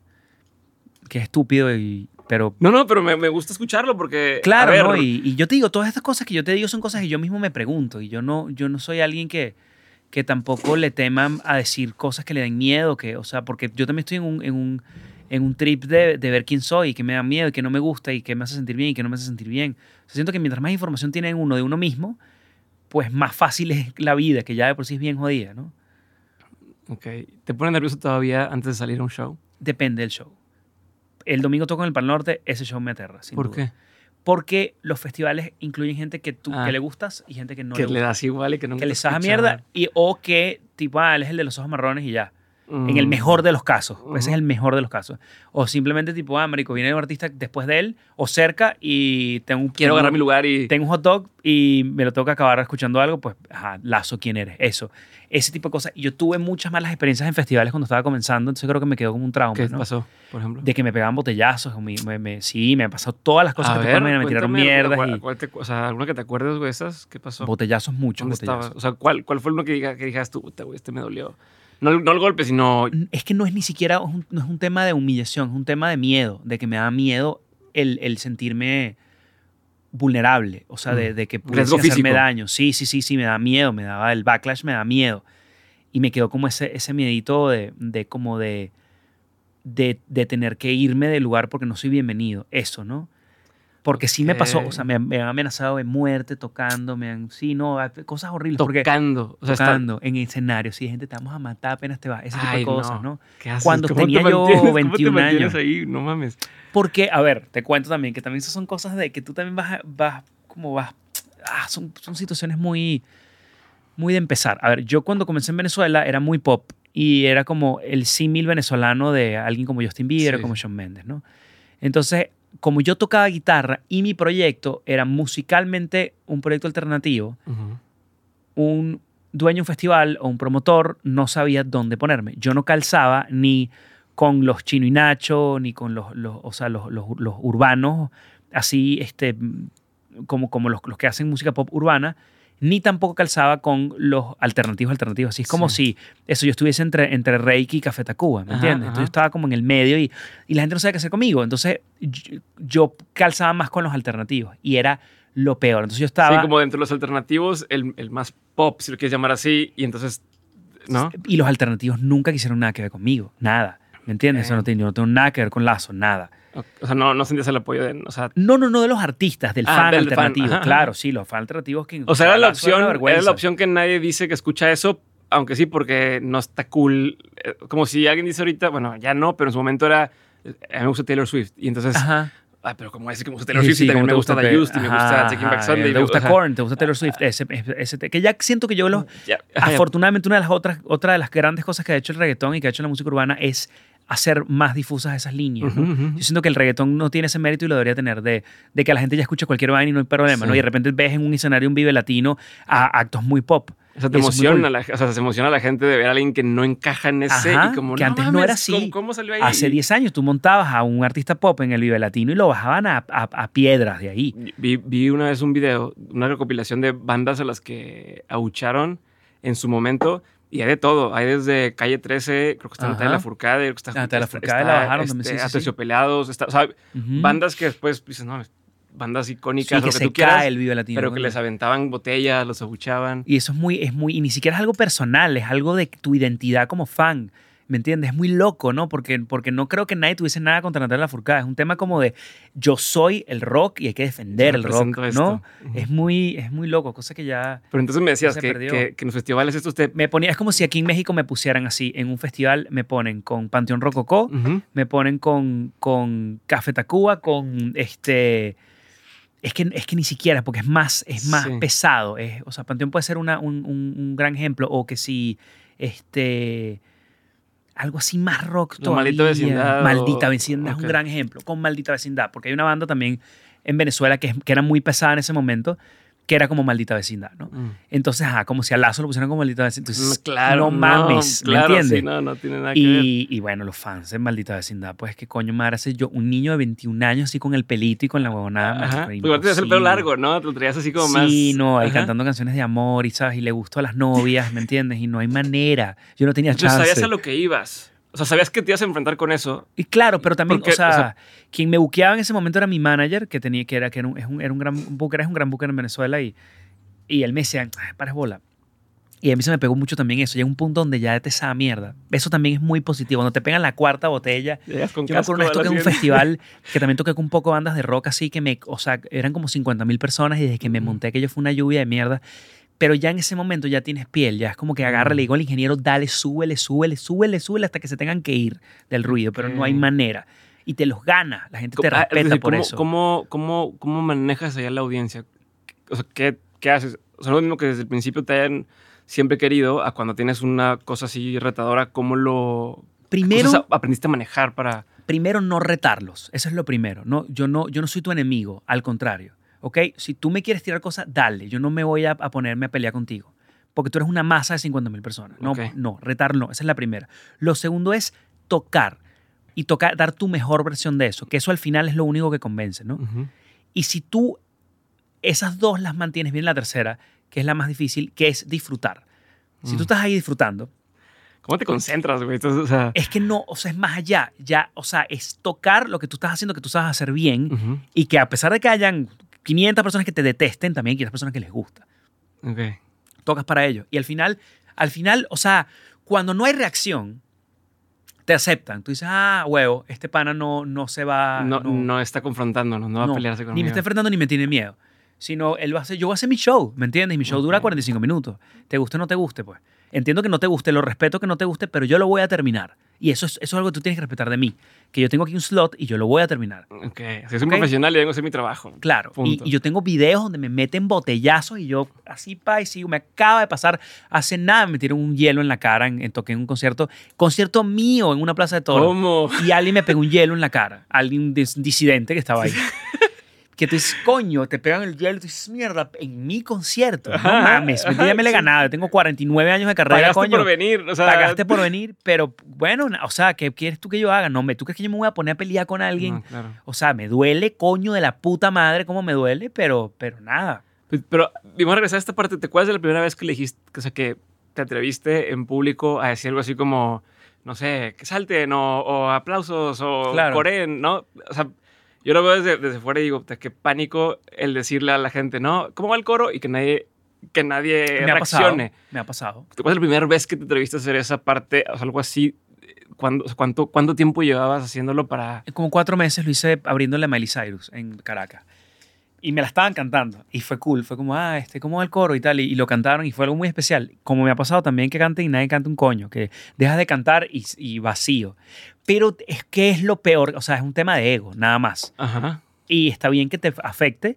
Pero, Pero, no lo dejas de hacer. O sea, pero mi pregunta es esta: no lo dejas de. O sea, si tú tienes planeado en tu show, por así Claro, decirlo, ¿no? Claro, Esta claro. parte la va a cantar el público, ¿no? Cuando vas arrancando, o sea, desde el principio tienes esas cosas pensadas. No, no, no. A ver, o al principio, o sea, yo voy a cantar toditita porque nadie va a cantar lo que. lo- y, y no, luego no, vas. O sea, tú ves y si la primera la gente no te lo canta, no lo haces más. Ok. Claro, eso también hay que tener esa humildad, pues no, tampoco es a huevo lo que yo quiera, ¿me entiendes? Si no, tú no, no, o sea, ah, no, no saben quién soy, no pasa nada, toco mi mierda tranquilo y ya. Y de hecho yo me acuerdo que, que también cuando estaba recién comenzando aquí en México, que eh, la mayoría de la gente no me conocía y así, este, yo les presentaba las canciones, les decía, yo sé que ustedes no me conocen y tal, y, pero Ujú. mira, esta canción habla de esto y esto, y yo no sé si tú, ¿cómo te llamas tú? Tienes, bueno, esta canción habla de, o sea, tratar de conectar, al final eso es lo que uno quiere, ¿no? Y con mucha humildad Ujú. con mucha humildad entender que, pues bueno, tú estás, o sea, la gente les da mierda que tú estés ahí. Y está bien, eso también está bien, o sea, porque tú también has sido fan y tú también has estado ahí, trae un huevón que ni te importa, Claro. gánatelo, ¿me entiendes? A mí siempre me da cosa eso. Siempre que voy a un concierto y va a tocar a alguien que no, aunque me da igual, trato de estar. Ajá, o sea, pero no estar platicando ni convence, nada porque digo. Cuando te cae bien quiero- o es bueno, te gusta de una, te- no te olvidas de él, ¿me entiendes? Que eso es lo que, ese es tu trabajo como artista, Justo, sí, cierto. porque la competencia No, y es te acuerdas de esa horrible. persona, se portó como dices, Claro, se mantuvo o- se puso claro. diva o algo y te acuerdas de eso. ¿Te acuerdas de eso? Sobre todo cuando son cosas en las cuales tú reaccionas negativamente, la gente se acuerda. La gente, ah, yo recuerdo este lato, sí, se puso súper mamón y tal, y, dijo que no iba a tocar porque la, ah, es un imbécil y tal. En cambio, si tú aguantas, no, las aguantó patada. eh, Se vuelve una historia de y héroe, ¿no? fu, De- Claro. Yo me acuerdo cuando fue su concierto y le aventaron cosas y se aguantó y tocó y Ujú. hoy ve dónde está. Sí, es cierto, güey, Claro. qué chingón. Sí, no, sí, sí. sí. Y hoy, hacerlo. por ejemplo, que hablamos de un concierto como para el norte, ¿no? Donde va Ujú. mucha gente, hoy cómo eso, cómo lo, cómo lo manejas, porque dice que te sigue poniendo un poco nervioso ese Sin tipo duda. de cosas. ¿Cómo- O, o- ¿Cuál es tu, tu estrategia, tu mindset cuando llegas ahora a una cosa así? Ok, o tomo muchísimo y me ¿Sí? monto completamente borracho. Esa es una de las ¿Es en serio? que Sí, tengo, 100%, obvio. Ok. Obvio. O me monto así en No sé si siento que estás... Si, si sientes en serio. Claro, no vale, ¿por qué no? Yo digo, yo no, yo soy honesto. ¿no? Ok, 100%. ok, ok. No es lo mejor, pero coño, es lo que me da tranquilidad. O, o me monto asustado, ¿me entiendes? No hay, no, No hay hay un otra. intermedio. Pero el susto dura hasta el segundo antes de montarte. Ya una vez que estás montado, ya es tu trabajo, ya lo has hecho un millón de veces. Y ahorita, coño, gracias al cielo y a Dios que yo pegué ojos marrones. Porque esa mierda es la mejor carta de presentación. Cada vez que alguien me dice, tú eres de los ojos marrones, sí soy de los ojos marrones. Qué alegría que tú me veas, que tú me reconozcas por una canción. No te da miedo que nada más sea, te seas un hit wonder. Me da mierda. Podría ser un no hit wonder, por ejemplo. Y estar aquí 150 años como, como mucha gente que uno conoce dando la calle. Yo tuve la suerte de tener un hit. Ojalá tenga dos, pero si no tengo dos también está bien. Por lo menos ya tengo uno. Que es que jode difícil. O sea, me tomó 950 años de carrera tener uno. ¿Cuál ha sido las, uno de los peores consejos que te han dado en tu carrera? Peores consejos. ¿Cuál ha sido uno de los peores que te han dado en tu carrera? La verdad es que es raro que alguien me haya dado... ¿Lo Yo te- hayas seguido o no lo hayas seguido? pero No, a mí no me, o sea, los consejos que me han dado, que me, ah, me acuerdo, porque también yo tengo muy mala memoria, me acuerdo de las cosas positivas que me han dicho. Yo te pudiese hacer un mal consejo. Un mal consejo es eh, no, o sea, cuando tú estás en, esta, en, esta, en este negocio de canciones, tengas éxito o no tengas éxito, hay muchos estímulos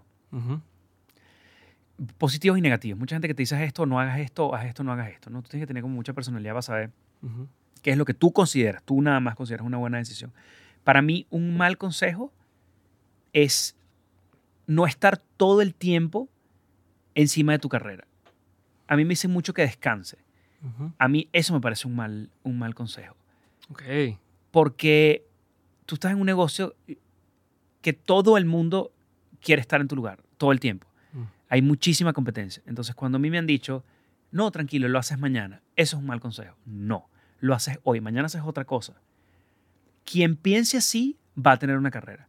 Quien crea que hay un, hay un mañana o hay otra canción, está equivocado.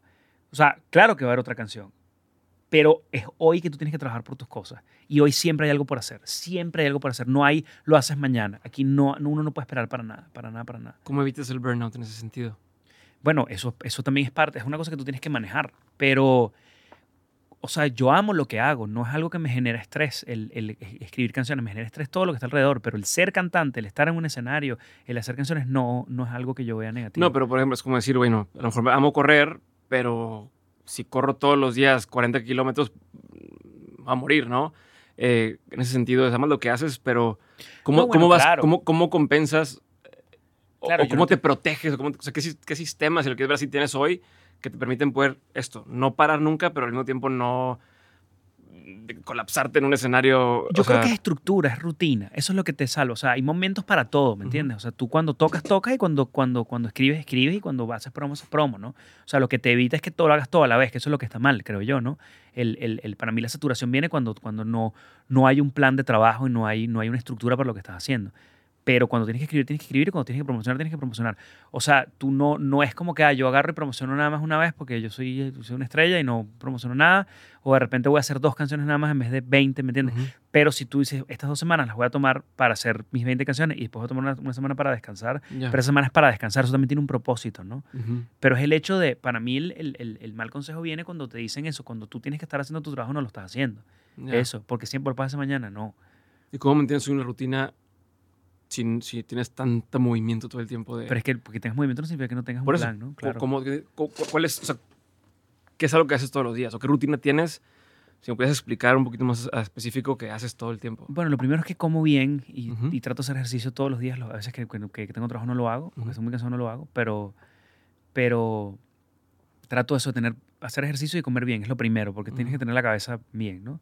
Y tratar de descansar también, tener las horas suficientes para descansar, no tener, no apretarte todo, sino tener momentos. Eso que te digo, cada cosa tiene su tiempo, ¿no? Y cuando tengo un momento libre, libre digo que no tengo otras actividades, escribo. Ujú. Y eso también me da tranquilidad. Cuando tú, yo dices, bueno, ahorita, por ejemplo, viene un disco nuevo y no tengo lo que quiero, pero sí tengo un conjunto de canciones buenas, suficientemente buenas, para si tengo que sacar una canción la saco sin problema. Ok. Perfecto. ¿Qué es uno de los mejores consejos que te han dado? Me han dado muchos, muchos buenos consejos. Tal vez el primero es que cuando hagas algo, lo que sea que hagas, hazlo porque te emociona, porque te apasiona lo que vas a hacer. Si no te apasiona, no lo hagas. Eso funciona para cualquier cosa que tú hagas en tu vida. Porque si tú haces algo sin pasión, sin amor, cuando se vuelve adverso, que es, pasa el 100% de las veces, lo vas a dejar. Entonces, si a ti tú estás en algo porque amas hacerlo, no hay nada, nada que te haga dejar de hacerlo. Porque al final tú lo estás haciendo no por obtener nada a cambio, sino es porque te mueres por hacerlo. ¿Me entiendes? Pero ¿y tú crees que la pasión está, ya tú tenemos claro que nos apasiona? ¿O, se, No lo o sé. cómo se descubre? Pero sí, lo que sí Tú, por está ejemplo, claro, escribir en su momento, los guiones y demás. Ajá. ¿Sabías que te apasionaba cuando empezaste o Sí. primero? Me gustaba muchísimo y lo hacía de verdad, lo hacía porque me gustaba, me gusta mucho escribir. Ok. O sea, yo no hubiese podido haber hecho eso, haber estudiado leyes y dedicarme a ser abogado. Tú nunca tuviste este tema que tienen algunas personas de es que no sé qué me apasiona. Tú siempre supiste me apasiona la música sí, me claro que apasiona. sí, pero, pero más allá de eso, lo que sí supe desde temprano era lo que no me apasionaba. Y tú sabes que está Ujú. lleno el negocio de gente trabajando en cosas que le saben a mierda. Y sabes Ok. que también es horrible toparse con gente así dentro de tu equipo. Gente que tú Mm. sabes que no les gusta lo que están haciendo. Y que están ahí y tienen que trabajar cosas que tienen que ver contigo, pero no les gusta lo que están haciendo. Mm. Y es que difícil es hacer eso. Pero al cambio, cuando te consigues gente apasionada, yo prefiero mil veces a alguien inexperto pero apasionado que alguien, alguien que se la sabe todas pero que Pero odia que su trabajo. por- claro. Por inercia. Eh, ¿Qué es un consejo que tú antes dabas como un buen consejo y con el tiempo ya no darías? Esa es una grandísima pregunta. Ay, ojalá pueda dignarla con una buena respuesta, pero... coño, eh, ok, mucha gente te dice sigue tus sueños, ¿no? Eh, eso es una, ese consejo es una mierda. Principalmente porque falla en la raíz, que es que para todo en la vida hay que prepararse, ¿verdad? Entonces, seguir tus sueños así como así no es suficiente. Si tú quieres seguir tus sueños, te tienes que preparar para esos sueños. Porque cuando tú empiezas a hacer algo, mientras más preparado estés para hacer eso, más lejos vas a llegar. Y sobre todo más duro y contundente vas a ser con lo que estés haciendo. Entonces, cuando, cuando yo comencé, que digo, ah, por ejemplo, me ofrecieron esa novela, ¿no? Que me digan, ah, mira, este, eh, ese actor. Entonces yo digo, ah, bueno, voy a actuar porque puedo, porque, porque puedo ir a un estudio y actuar, ¿no? Y no me preparé, no estudié. Mm. Cuando ves el resultado dices, soy una mierda. Cuando he podido perfectamente hacerlo, no me costaba ningún trabajo. Entonces, mi sueño puede ser cantante, pero sí tengo que trabajar mi arte. Tengo que, tengo que, que poder agarrar y, y tener un, un craftsmanship y tener que, que trabajar en mi vaina porque eso me va a hacer mejor. Independientemente de que estoy siguiendo mi sueño, es prepararme. Entonces, eso sigue tu sueño ya no, no es suficiente. Prepárate y sigue tu sueño. Sí. Hablando de pre- preparación, me surge una duda. Hoy que estás donde estás, ¿tomas clases todavía de cosas, no sé, de canto, de, de música y demás? ¿O ya más bien es sobre lo que traes irlo trabajando? No, cuando puedo, lo hago. Y no tanto con, con el tema de canto, que sin duda sigo tomando clases de canto sin duda alguna y ejercicios y así, pero me pasa con composición, por ejemplo, ¿me entiendes? Que yo he escrito un millón de canciones y todavía sigo aprendiendo. Y siempre me gusta juntarme con gente nueva y ver cómo trabajan y ver qué, qué, qué le saco a cada persona. En ese tipo de cosas, también en, en, en, en cosas como me muevo en el escenario, en cosas de cómo siempre voy a un concierto y veo y anoto y busco siempre. O sea, siempre tienes que estar nutriéndote de lo que está pasando a tu alrededor. ¿Qué opinión tienes que poca gente comparte contigo? Bueno, esa que te dije justamente que para mí la disciplina es más importante que el talento. Ok. ¿Qué es algo que la gente no sabe de ti que si supiera le sorprendería? Así que yo he dicho ya tanta pendejada que ya- yo creo que la gente sabe todas las cosas que nadie sabe de mí y las saben todas. Y eso me lo preguntan mucho, como que, que Ajá. creo que todo el mundo, soy muy abierto. Pero el- puede ser que eso, que soy extremadamente inseguro, que odio mi voz también. Ya no voz. tanto, sí. Pero mi cantando tu voz hablando? Mi voz cantando, no, mi voz. o sea, No, bueno, es que la verdad es que escucha a alguien y dice, no, mames, que este es... No, no, no. No, mi voz cantando. Por mucho tiempo la odié. Hasta que me di cuenta que, que no importaba, en verdad. Porque a mí me gusta cantar. ¿Me entiendes? No importa si, si para mí yo canto bien o canto mal. Siempre voy a cantar. Entonces eso me quitó. Ok. Me, me surge una duda ahorita que hablabas de, de lo de la gente. En tu posición, ¿qué tan fácil o difícil es hacer amistades? Ah, yo nunca tengo tiempo para nada, ¿no? Y me falta tiempo para todo. Todo en la vida que tú quieres, todo lo que tú quieres que crezca en tu vida necesita tiempo y necesita cariño. Y me pasa eso con las amistades, como no estoy, nunca estoy, la gente se aleja. Y el que quiere estar es porque de verdad lo ha, lo ha, lo ha, se lo ha ganado. O sea, en el sentido de que, de que me escribe o está pendiente, ¿no? Porque cuando uno es, uno está, eso lo hablamos de Nacho, ¿no? que tú nunca estás, también estás de gira, o estás en alguna cosa, en una entrevista, y el poco tiempo que tienes lo tienes es para tirarte en la cama, ver algo para dormir, ¿no? Entonces, pues eso, o sea, sí siento que, que, que es disposición realmente. Ok. Película, serie, documental, obra de arte, lo que sea, no tiene que ser un libro, no tiene que ser todo, pero que haya marcado un antes y un después en tu forma de entender la vida o de ver el mundo. Hay muchas cosas, muchísimas cosas. A ver, este... Mm, no sé si te recomienda... No, es una que hayas dicho, leí esto y haz de cuenta que para mí fue un abrir de ojos. Bueno, eh, ok, voy primero. A mí me leía mucho de niño Tintín. Yo creo que mi amor por la lectura viene porque me leían cuentos de niña y me leían Tintín en particular, que el Tintín es una es un cómic que hizo la pronunciación es en francés, eh, eh, pero se llama Hergé, creo, Hergé, el, el, el, que escribe eso. Es increíble, eso es una, una, un tipo súper vanguardista y con, con ideas súper súper avanzadas. Y haz de cuenta que él escribió de, de la llegada del hombre a la luna, como 20 años antes de que llegara el hombre a la luna, y con, con una, con una, o sea, atinó, que da miedo como atinó esta, mm. esta persona, ¿no? Pero yo te diría que creo que el que más me influenció y, que, me, y que me leo casi todo lo que ha escrito y que, y que siento que me gusta mucho la manera de hacer el arte porque se parece mucho a la manera que yo hago arte, que es Oscar Wilde, en el sentido de que él mezcla mucho el humor con lo, con lo serio, ¿no? Y el humor que hace es un humor, es humor seco, así, un dry humor, como dicen en Estados Unidos, ¿no? Y es algo que a veces cae, cae pesado, cae sarcástico, cae irónico, pero es, es, un, es un, un, grado de, de, humor que disfruto mucho y que trato mucho de meter en mi música y en la manera en que me, que me expreso en escena, ¿no? De, de él particularmente. A ver, de series que me hayan marcado. No tiene que ser todo, pero si sí hay alguna. Bueno, una película que se llama, se llama 500 días de verano que marcó mucho en cómo hacía yo mi show. Mi show lo basé en esa película, ¿no? En el, en el, en el hecho de, de, de, poner el amor como algo cambiante, ¿no? No es algo que tiene un final feliz, sino es algo que muta dependiendo cómo tú te sientas con una persona en un momento. Y yo planteé mucho de mi show y la estructura de mi show en vivo en esa película. Entonces te diría que, que pudiese funcionar así, ¿no? Y de nuevo, yo no soy muy de o sea, de agarrar de una sola cosa, sino de muchas cosas. Más bien yo te diría que, más que una, una película, te diría un comediante, que es Louis C.K. A mí, a mí, cuando estaba en una época muy oscura en mi vida, escuchaba mucho a Louis y la manera de razonar de él es una manera que yo uso mucho también en mis shows, de ver cómo cuentas los cuentos, de los chistes que hace, que él mira mucho hacia adentro, ¿no? Yo creo que a la hora de escribir, a la hora de hablar, uno tiene que mirar mucho hacia adentro. Es como me siento yo y de acuerdo a cómo me siento yo, yo hablo pero yo no puedo hablar por ti ni puedo decir cómo te debes sentir tú, sino es como yo me siento y, ver si a alguien le sirve eso, ¿no? Ok. ¿Qué es algo que la gente tiende a decir y que tú consideras así como bullshit? Estas frases o cosas que digas. Ah, uf. Ah, que soy muy cínico también, entonces. pocar pesado, pero hay muchas cosas. A mí, eh, el tiempo de Dios es perfecto. Eso, me mm. parece que. El, eso de, de, que si tú pones tu, tu mente en algo, eso va a suceder, ¿no? No, eso no creo en eso.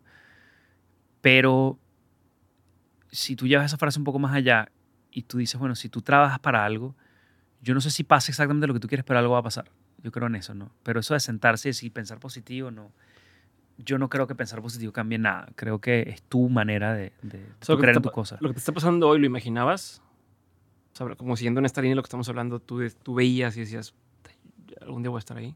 A ver, o sea, yo siempre supe que yo iba a dedicarme a esto, pero, pero nunca te deja sorprender cuando algo sucede, algo, algo grande de éxito que tú dices, pasan cosas, sí te sorprendes, ¿no? Y no creo que haya nadie que se espere su propio éxito. O sea, tú, tú dices, coño, yo creo que yo tengo talento, yo creo que yo, yo, puedo, yo puedo estar en lugares, ¿no? Pero sí hay momentos donde yo miro para atrás y digo, mierda, qué bolas que yo hice esta vaina, ¿no? Mm. Me ha pasado con llenar lugares, que de repente toco lugares grandes, que un poco gente digo, wow, qué bolas esto. No, no, no, no creo que yo haya dudado que yo pueda, pueda ser capaz, pero una vez que estás ahí, tú dices, mierda, si es un chingo de gente y qué bolas tengo yo, ¿no? O sea, qué bolas, que esto pasó. Y me pasa eso, porque yo también vine, vengo de muy abajo a nivel de que yo hacía lugares de 50 personas, 100 personas, y ahora estoy haciendo lugares de 4.000, 5.000, 6.000 personas. Y tú dices, coño, claro, cuando ves eso dices, wow, qué, qué chingón. Pero pero nunca te diría tipo, no, yo sí pensé que yo iba a ser una estrella o algo así, alguna mamá así, nada más en la vida. No, no, no, sobre todo porque no tampoco pienso, yo tampoco pienso tan lejos. Ok. Pero te pasa, por ejemplo, ahora que ya dices, ok, ya pasé de hacer un evento de 50 personas a algo de 5 mil personas, que se te hace ya más alcanzable el decir, pues un día voy a hacer algo de 40 mil personas, que a lo Sí. mejor, o sea, como que ya lo ves más, ok, ya entendí que sí hay... Sí lo ves, sí, claro que sí. Eso me pasó, que yo, como te digo, yo no soy particularmente de, de ver en el futuro porque me, porque me, me asusta y me, y me agobia, ¿no? Ujú. Pero sí hay cosas que, o sea, yo me acuerdo cuando la primera vez que yo hice un lugar de 2.000 personas, que lo llené, que dije, ah, verga, ok, estos son 2.000 personas que pagaron y ya empiezas a decir, ah, capaz puedo hacer 4.000, ¿no? Ujú. Y cuando haces 4.000 dices, bueno, capaz puedo hacer 8. Pero es muy progresivo. Cuando yo hacía 50, yo no me imaginaba haciendo un estadio, ¿me entiendes? Claro. Nunca en la vida, jamás en la vida. Porque, porque, o sea, yo creo mucho eso también, en el, como te digo, en el trabajo día a día empezar en pequeño para, para lograr cosas grandes, ¿no? Pero si van creciendo sus sueños o esas posibilidades. Es que para mí mi sueño, así como hay gente que te puede decir, mira, mi sueño es hacer Wembley o tener un número uno, mi sueño es poder dedicarme a la música para sí, lo que siempre. dices, es lo que venías diciendo desde el principio, ¿no? Ujú. Poder tener 60 años y seguir... Ajá, que ojo, que no es nada fácil, es una mierda que lo han hecho que sí, 10 personas, ¿me entiendes? Pero, pero bueno, eso es lo que yo quisiera, pues ese es mi sueño. ¿Cuál ha sido una de las lecciones más, mem- más memorables que te han dejado tus padres? Bueno, mi papá es una persona extremadamente responsable. Mi, mi papá siempre era como muy defensor de llegar temprano y no hacerle perder el tiempo a la gente. Creo que eso es una gran lección, de no jugar el- con el tiempo a la gente. De, y eso aplica no nada más por llegar temprano, sino también de que si no quieres hacer algo, de decirlo. Mm. Si no me interesa esto, ¿me entiendes? De una. Que no tiene nada de malo, tú no, tú no estás obligado a hacer nada. No quiero, no quiero. Pero dilo, dilo. No, no, no vayas por la... No, bueno, lo que pasa es que te aviso, no, te aviso un coño, dime que no lo quieres hacer y ya está. Y no, yo no me ofendo, pero dímelo. ¿Sí lo haces tú hoy? Sí, no, sin duda. Yo cuando es no es no. Y el no tiene que ser temprano. O sea, tiene que ser eso tipo, mira, lo escuché, la verdad no lo veo o no lo veo de estas condiciones. Si cambiamos estas condiciones puede ser que sí, pero sí siempre ser muy, muy honesto. Te- ¿no? te- o sea, es un- eso, eso es lo que creo que todos deberíamos aprender a hacer, pero muchos nos da miedo, ¿no? Nos da- híjole, y si le contesto así, ¿has tenido consecuencias de, de hacer la for- o sea, contestar de esa forma? Claro, yo no soy una persona confrontacional y eso me ha traído muchos problemas, el no, no enfrentar. Y por eso lo digo con, con tanta seguridad, el hecho de, de que uno tiene que dejar de hacer perder a la gente, porque cuando te lo hacen perder a ti duele mucho. Entonces yo creo mucho también de, de- de ser empático y ponerse en el lugar del otro y decir, si yo estuviese en el lugar del otro, ¿qué me gustaría a mí? Si es un no, que me lo digas de una vez, porque siempre va a ser no. ¿Me entiendes? El no no va a cambiar. Entonces no es que oh, puede ser hoy no y mañana sí, no, sino que es no, agarre, díselo. Es mejor que lo sepa el lunes que el viernes, sin duda alguna. Ok.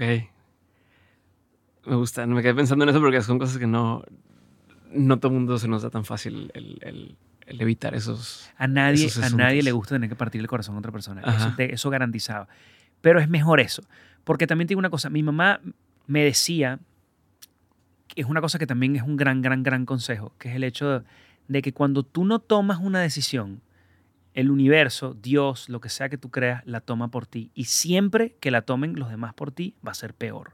Siempre. Cuando tú estás en control, siempre es mejor. Entonces, si tú no le, te da miedo decirle que no a alguien porque no le quieres partir el corazón, y después deja que el tiempo pase y se entera por otro lado, se enoja más. Claro.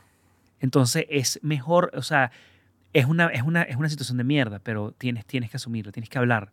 Y, y también te digo una cosa, siempre ir con la verdad, a pesar de que dé mucho miedo, es mejor que esconderla. Siempre, siempre. Porque por lo menos es lo que es, ¿me entiendes? Y siempre que a mí, a pesar de muy enojado que yo puedo estar con alguien, si me vino con la verdad, en algún momento lo entiendo. Y digo, a huevo, él tenía razón, qué bueno que me lo dijo.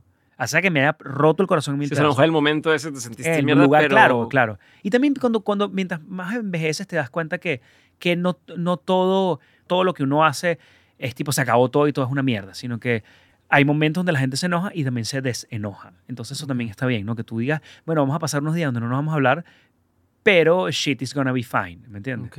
¿Qué te da mucha curiosidad hoy en día? A mí todo, yo soy una persona extremadamente curiosa. Un buen cuento, mira, yo puedo estar horas metido en un buen cuento. Me encanta un buen cuento. Eso te digo, algo que, que me que me llame, o sea, de repente veo algo, mira, lo que pasa es que hubo un asesinato y no sé dónde, entonces me meto hasta el fondo. O yo soy muy de ver una película y después meterme a ver cómo hicieron la película, quién actúa, quién dejaron por fuera, todo. A mí eso me apasiona. y Me da ¿Sabiste mucha The Offer? La, No lo he visto. La, la serie esta que habla de comisión, El Padrino.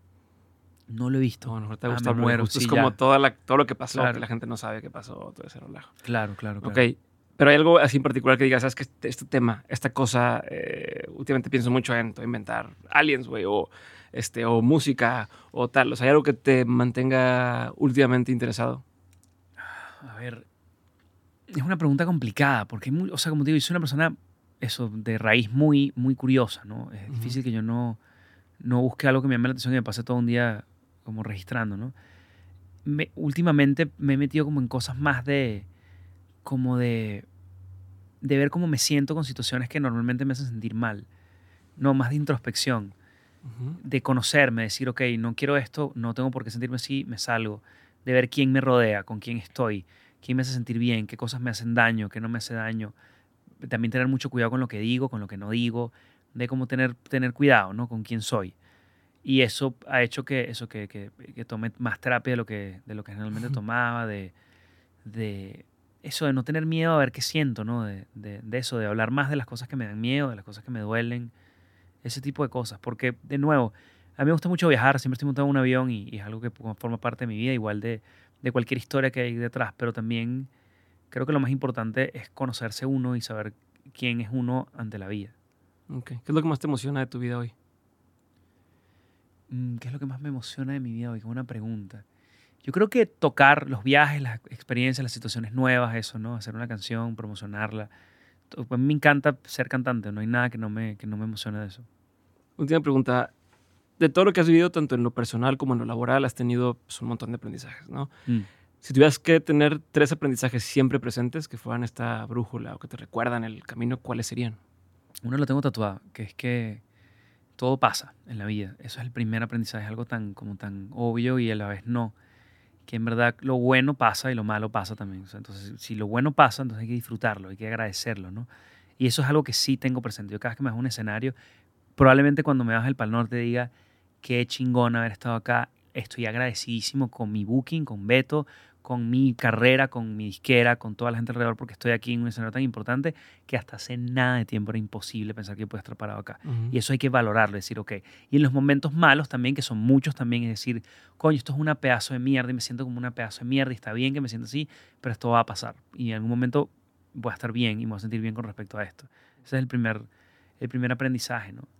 Segundo, también es el, hay cosas que uno sabe que son verdad y hay cosas que uno sabe que son mentiras. Y a veces el miedo a afrontarlas hace que uno pierda mucho tiempo. Mm, postergar la decisión. Ajá. Entonces es eso. Hay cosas que tú sabes. Y lo bueno es que mientras más rápido le metas tú el pecho, más te vas a agradecer el hecho de haberlo hecho. Entonces eso, no postergar las cosas, ¿no? Lo que sea que sea, bueno o malo. Y la tercera también es nunca tenerle miedo al miedo per se. Es mm. decir, hay cosas que dan miedo, pero uno no puede tener miedo a a cosas que uno no entiende. O sea, yo puedo tener miedo a lanzar una canción a un tipo de género o un video o a que una canción no le vaya bien o no vender tickets, ¿verdad? Pero yo no le puedo tener miedo a hacer conciertos, ni le puedo tener miedo a no sacar canciones. Eso es tenerle miedo al miedo. Entonces, no, es haz y después ves si te va mal y dices, coño, la puta madre, soy un pendejo. Pero eso está bien también. Pero no, puede, no, tú, no, uno, tú no te puedes restringir tú mismo. Gracias. Tengo una última duda. ¿Qué se siente tocar una de tus canciones en la boda de uno de tus amigos tan así de forma tan cercana? a ver, mucha curiosidad. A ver. No es lo mismo en un concierto, en un estadio, lo que tú quieras, pero así con... Sobre todo que me da risa porque Nacho primero quería que yo tocara la de dos oruguitas, ¿no? La de, Yatra, ¿no? Y dije, marico, qué chuta mamá que primero me pida que le cante otra canción de artista yo teniendo una canción para eso. Pero al final no se trata de trata de Yo dije, bueno, sí, Marico, si tú quieres cantar burriguitas, cool. Sería mi primera opción. Sobre todo porque tengo una maldita canción en mi repertorio, pero, pero si eso es lo que tú quieres, cool. Y ya de nuevo él se la mostró a Oka. Oka estaba escuchando algo y le encantó hasta ese día. Y ella dijo, no, vamos, que cante este día. Y yo, coño, qué bueno que todo se alineó para que yo cantara la canción que me sé. Porque tengo graves problemas de memoria. Entonces, coño, eso es una mierda. Pero, coño, Nacho es una persona que a mí me dijo, me dijo muy claramente, yo no me puedo enamorar, yo soy incapaz de enamorarme. Él un día me dijo eso. Y Nacho nunca dice una pendejada a medias. O sea, si él te va a decir una pendejada, te dice la pendejada más estúpida que te puedes imaginar. Como esa. Me dijo, yo soy incapaz de enamorarme, yo nunca voy a conseguir. Y le dije, Marico Nacho, ¿tú qué vas a saber primero, no? ¿Qué carajo tan pendejo estás pendiente de que no, que no, y luego conoce a Boca, el bicho se cae, me acuerdo perfecto, él diciéndome, estoy de culo por esta mujer, no hay manera que yo no pueda estar, yo, y se casó con él. Entonces cuando estoy cantando y digo, estos carajos está Nacho bailando un vals, casado. En traje acá. No, te o sea, wow, además que es el primero de nosotros todos que se casó. Entonces como que Nacho, que era, es una persona que me dijo perfectamente, me acuerdo haberme dicho eso, lo que sentí fue que bolas la vida, ¿no? Esas son las pequeñas cosas que tú dices, qué bolas la vida, qué lindo el hecho de que él haya dicho esa estupidez y que la vida de un hecho pues vas a ver. Y yo sé que la adora a Oka y que, que, que yo sé que si él puede tener cosas inseguras en su vida, sé que esa no es una de ellas. Y es muy lindo que alguien que estaba como tan, ¿sabes? Tan abocado a no conseguir a alguien, consiguió a alguien tan rápido además. Eso. Gracias, Lazo.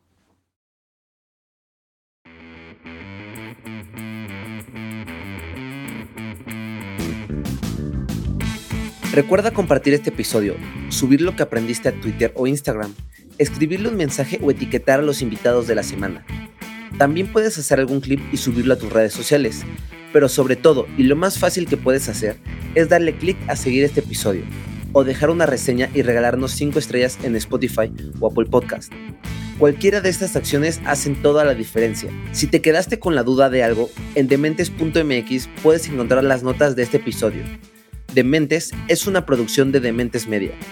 Nuestro equipo incluye a Edgardo Martínez, Alejandro Benítez, Sofía Desens, Rosa Guerrero, Ricardo López, Max Lumbreras, Héctor Martínez, Ana Sofía Meraz, Jafet Mota, Diego Robles, Germán Enríquez, Miguel Guerra, Diana Ferioli, César Esparza, Paloma Gática, Jesús Moreno y Óscar Treviño. Ahora sí, eso es todo por hoy. Gracias por escucharnos y nos vemos la siguiente semana con un nuevo episodio de Dementes.